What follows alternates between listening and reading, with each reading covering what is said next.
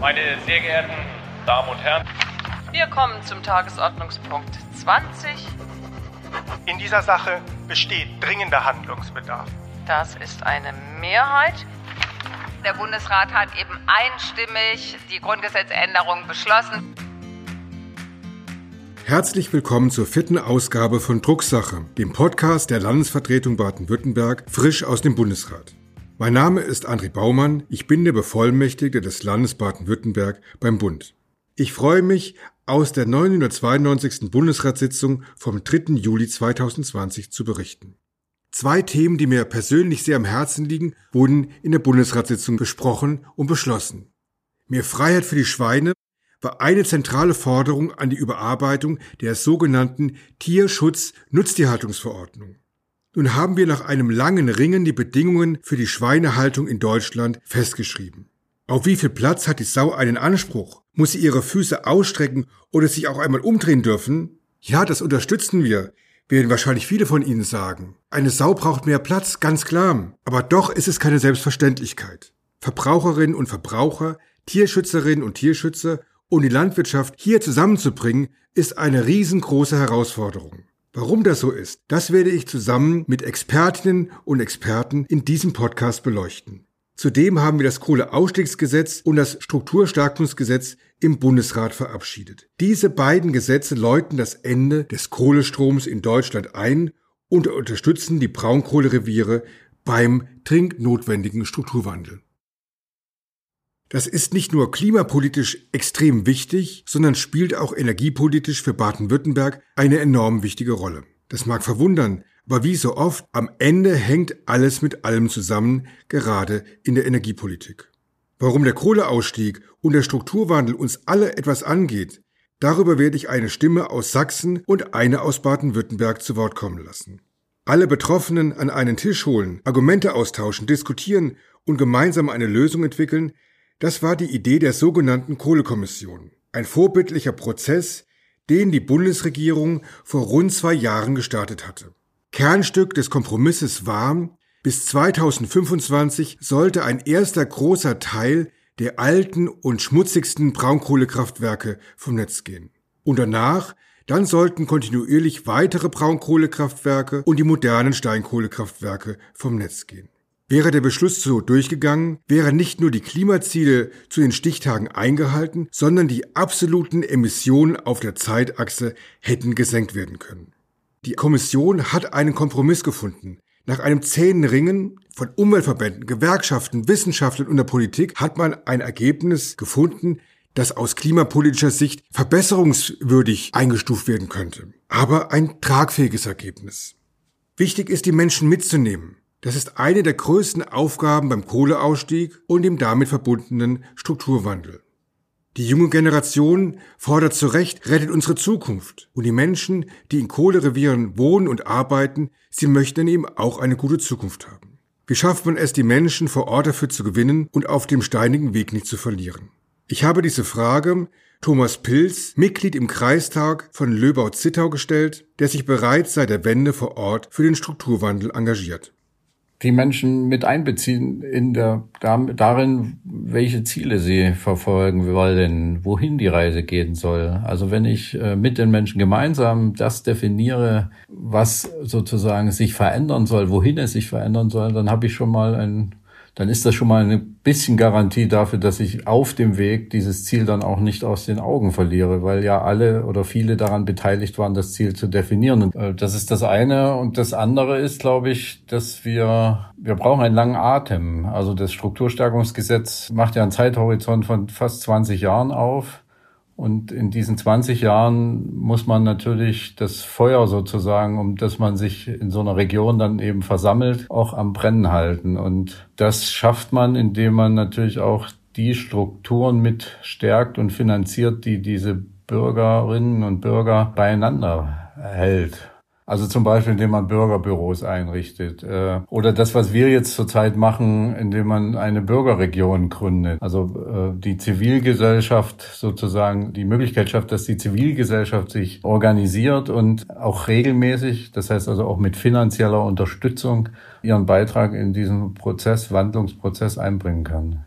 Ich gebe Herrn Pilz recht, Transparent und nachvollziehbar muss der Strukturwandel gestaltet werden, damit die Bürgerinnen und Bürger diesen auch mittragen, heute, morgen und übermorgen. Und ich finde es extrem bedauerlich, dass der Kompromiss der Kohlekommission im Gesetzgebungsverfahren und in der sogenannten Hinterzimmerdiplomatie insbesondere durch Druck der Braunkohleländer in zwei wesentlichen Punkten geändert wurde. Zum einen wurde die Kontinuität der Abschaltungen aus dem Ausstieg genommen. Wir steigen, um ein Bild zu wählen, vom ICE in die langsame Regionalbahn um. Dadurch werden zwar die Klimaziele zu den Stichtagen erreicht, aber die Emissionsmengen auf dem Weg dorthin bleiben kontinuierlich zu hoch. Der Unterschied zwischen dem Ergebnis der Kohlekommission und dem Kohleausstiegsgesetz sind am Ende sage und schreibe 130 Millionen Tonnen CO2, die jetzt nicht eingespart werden, die leider in die Atmosphäre emittiert werden. Zum anderen wurde der Ausstiegspfad zwischen Stein- und Braunkohle zugunsten der Braunkohle verschoben. Was heißt das? Ursprünglich war geplant, der schmutzigste soll zuerst abgeschaltet werden und das sauberste, effiziente ganz am Ende. Und jetzt hat man durch Lobbyarbeit in den Hinterzimmern diese logische Reihenfolge umgekehrt und saubere, hocheffiziente Steinkohlekraftwerke sollen deutlich früher vom Netz gehen und das ist schwierig, auch für die Versorgungssicherheit. Versorgungssicherheit ist für uns in Baden-Württemberg extrem wichtig. Deswegen gehen uns die Gesetze zum Kohleausstieg auch alle etwas an. Dr. Peter Kurz, Oberbürgermeister der Stadt Mannheim, weiß das bestens. Erst vor fünf Jahren wurde ein hochmoderner Steinkohlekraftwerksblock, der Block 9, in Mannheim in Betrieb genommen. Übrigens, ich sehe den von zu Hause aus. Dieser Block 9 produziert Strom, aber auch Wärme und ist daher für die Stadt Mannheim und das Umland und auch meine Heimat von großer Bedeutung. Was braucht es aus Ihrer Sicht als Oberbürgermeister von Mannheim, um die Versorgungssicherheit vor Ort und in der Umgebung von Mannheim zu gewährleisten. Ich glaube, man muss sich klar machen, dass wir in Baden-Württemberg tatsächlich noch sehr viele Steinkohlekraftwerke haben. Und man muss sich zum Zweiten klar machen, dass die Wärmewende komplizierter ist als die Stromwende. Insofern eine ganz große Aufgabe, tatsächlich dort neue grüne Wärmequellen zu schaffen. Dazu braucht es Förderung. Da ist jetzt glücklicherweise entsprechend einiges geschehen. Eine grüne Wärmeversorgung kann sein zum Beispiel Geothermie kann sein Biomasse. Das sind jetzt die Dinge, die, die am ehesten zur Verfügung stehen. Also das ist jetzt nichts, wo man sagt, das steht unmittelbar im nächsten Jahr zur Verfügung, sondern das ist ein größerer, auch technischer Transformationsprozess. Und es wird auch nicht nur eine Quelle geben.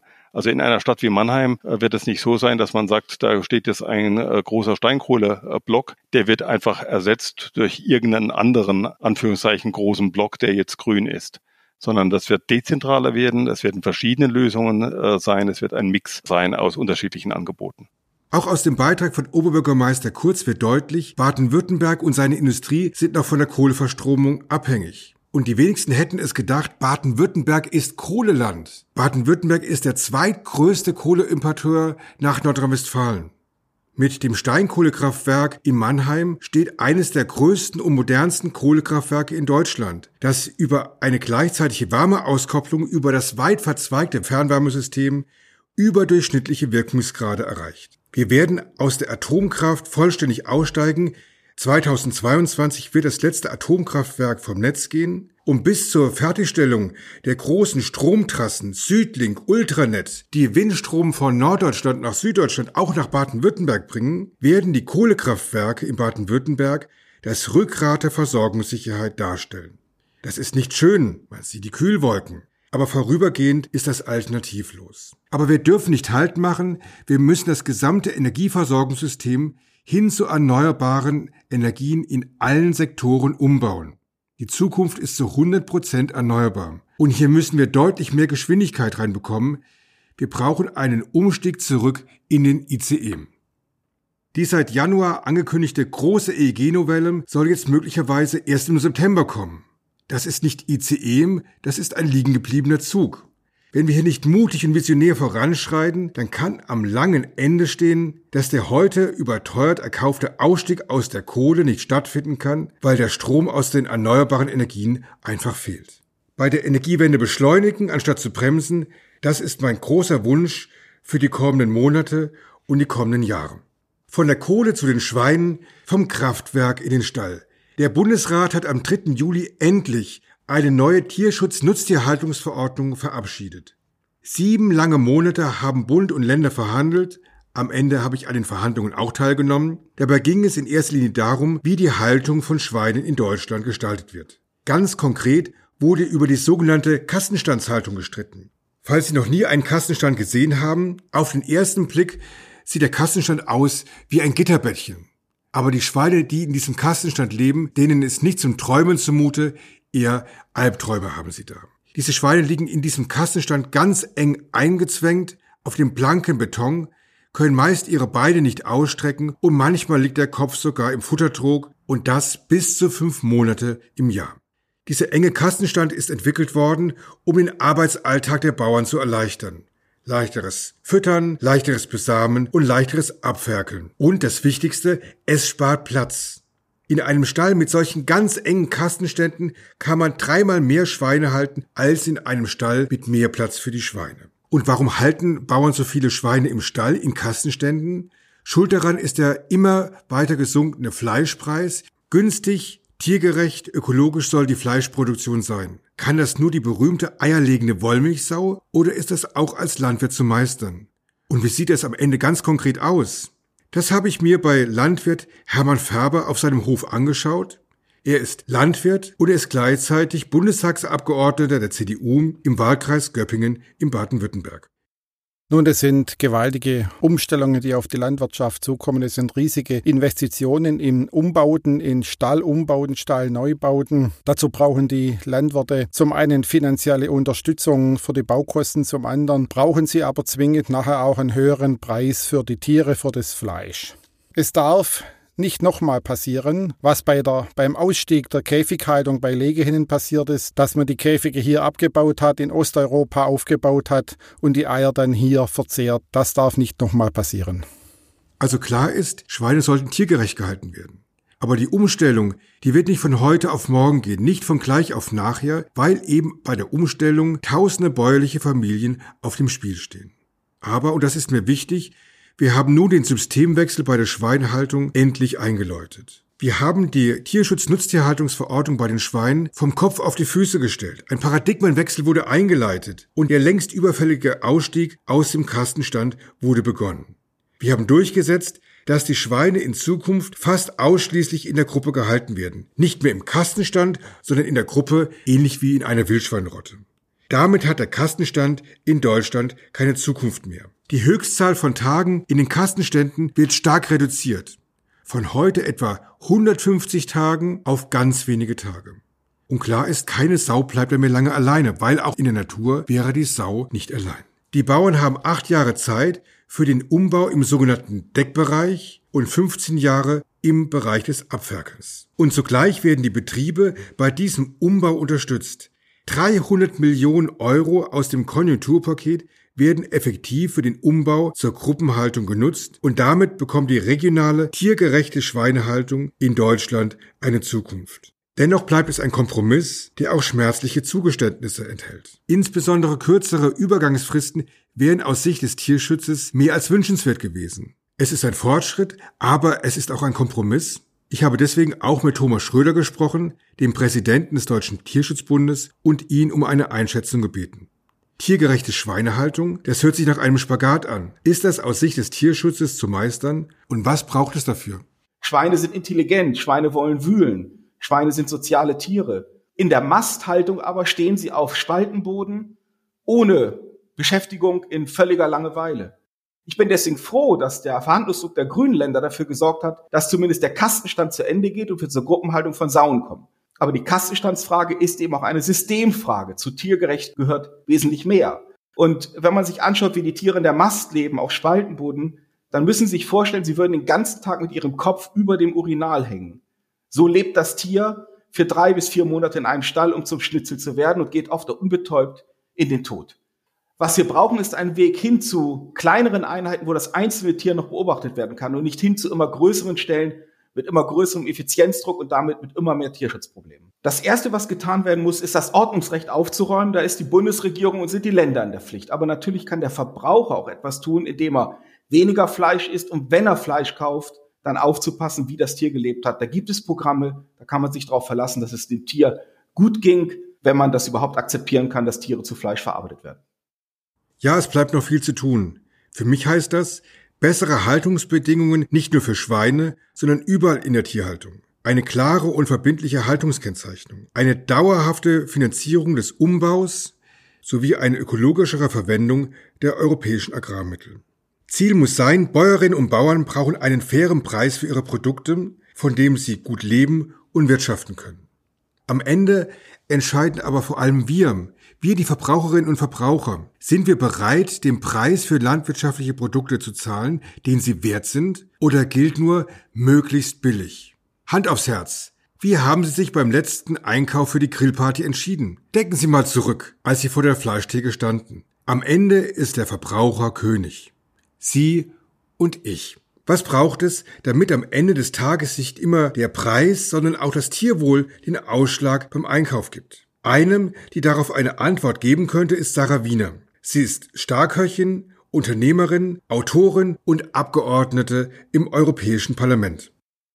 Naja, für den Preis müssen wir erstmal wirklich die, die ganzen Preise tatsächlich aufrufen, denn es ist ja nicht nur ein Preis, ein finanzieller Preis, der da entsteht, sondern auch ein Umweltpreis, ein äh, Tierleidpreis, ein Klimapreis und ein Biodiversitätspreis. Was wir also brauchen, ist wirklich Transparenz und den wahren Preis, die wahre Politik. Und dann sehen wir, dass ökologisch nachhaltig erzeugte Lebensmittel viel, viel günstiger sind und nicht mehr das offensichtlich billige Fleisch, das uns dann die Welt kostet, unsere Zukunft.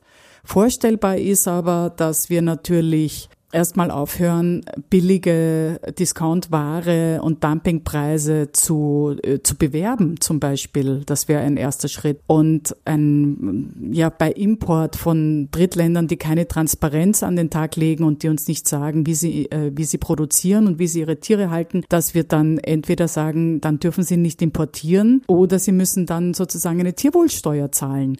Also es gibt ein paar äh, direkte Vergleichsmöglichkeiten. Das erste aber unmittelbar Angepasste ist, wir müssen Subventionen für nachhaltige Handlungsweise vergeben und nicht einfach zum Beispiel Flächensubvention oder Wurscht, was du machst, Massentierhalte subventionieren, anstatt nachhaltige Tierwohlstelle. Ich wollte noch ganz kurz erwähnen, dass wir jetzt in, in, mit der Krise in Covid-19 ja wirklich eine extrem große Chance haben, jetzt dieses Landwirtschaftssystem zu einem besseren zu verändern. Gerade die Keimbelastung in der Massentierhaltung ist so enorm groß, die Antibiotikaresistenzen und die nächste Pandemie lauert da schon wieder, dass wir jetzt die Chance, einfach uns und die Tiere und die Umwelt und die Natur zu stärken und glücklicher zu machen.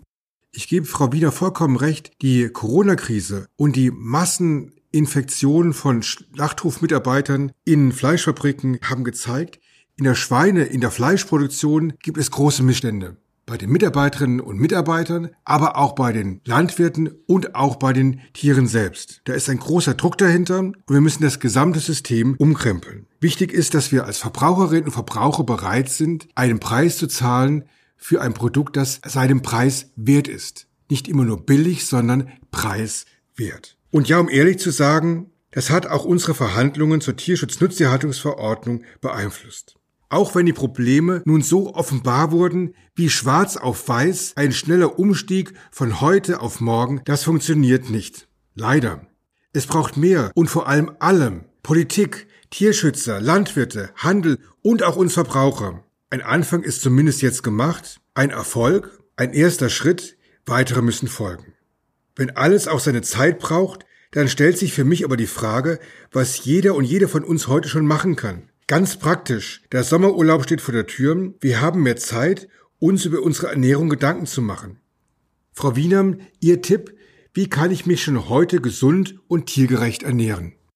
In den Restaurants ist es heute sehr oft so, dass sie ja nicht mal wissen, was sie da essen und was da serviert wird.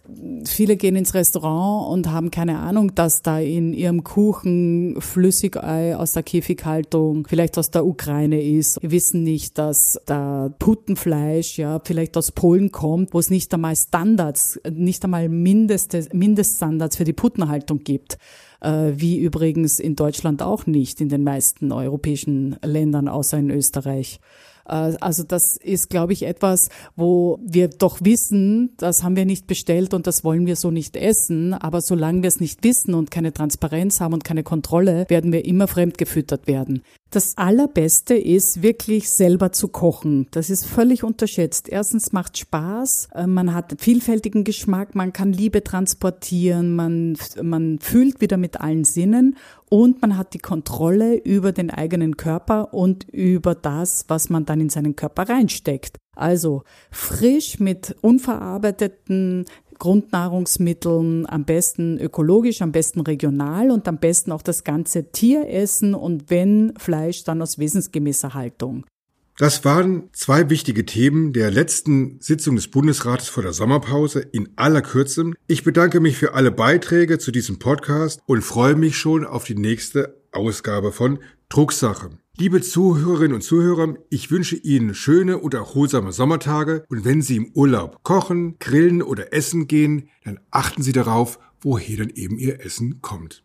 Guten Appetit, auf Wiederhören und bis nach der Sommerpause. Ich wünsche Ihnen allen viel Kraft, gute Nerven und vor allen Dingen bleiben Sie gesund. Herzlichen Dank.